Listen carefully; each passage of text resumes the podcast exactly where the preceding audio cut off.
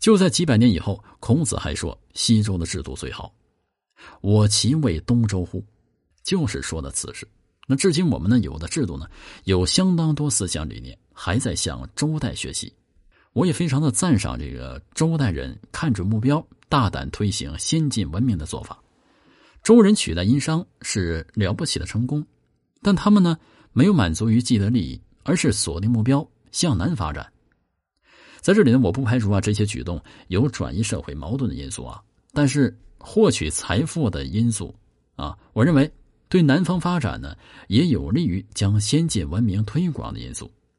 尽管殷商末年啊，因为统治集团的内斗和腐败，原来听从领导的许多诸侯和部落不再接受中原的统治者的指挥，但是南方由于水系和舜禹的关系啊，毕竟还有联系的。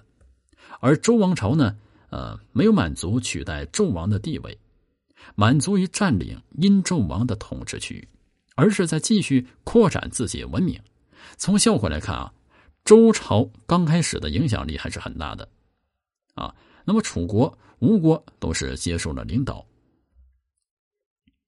另外呢，特别是南方的诸侯都以周朝啊为榜样，建立了国家制度，承认了周人的道德观和治国观。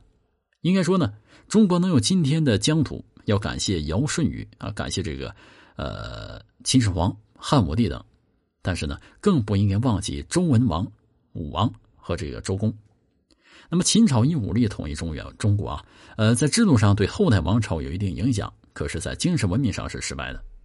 而周代的文明呢，则是全方位的。儒家文化是建立在周文化的基础上，那么儒家文化实际上就是孔子对周文化的总结阐述和这个不太多的引申发展。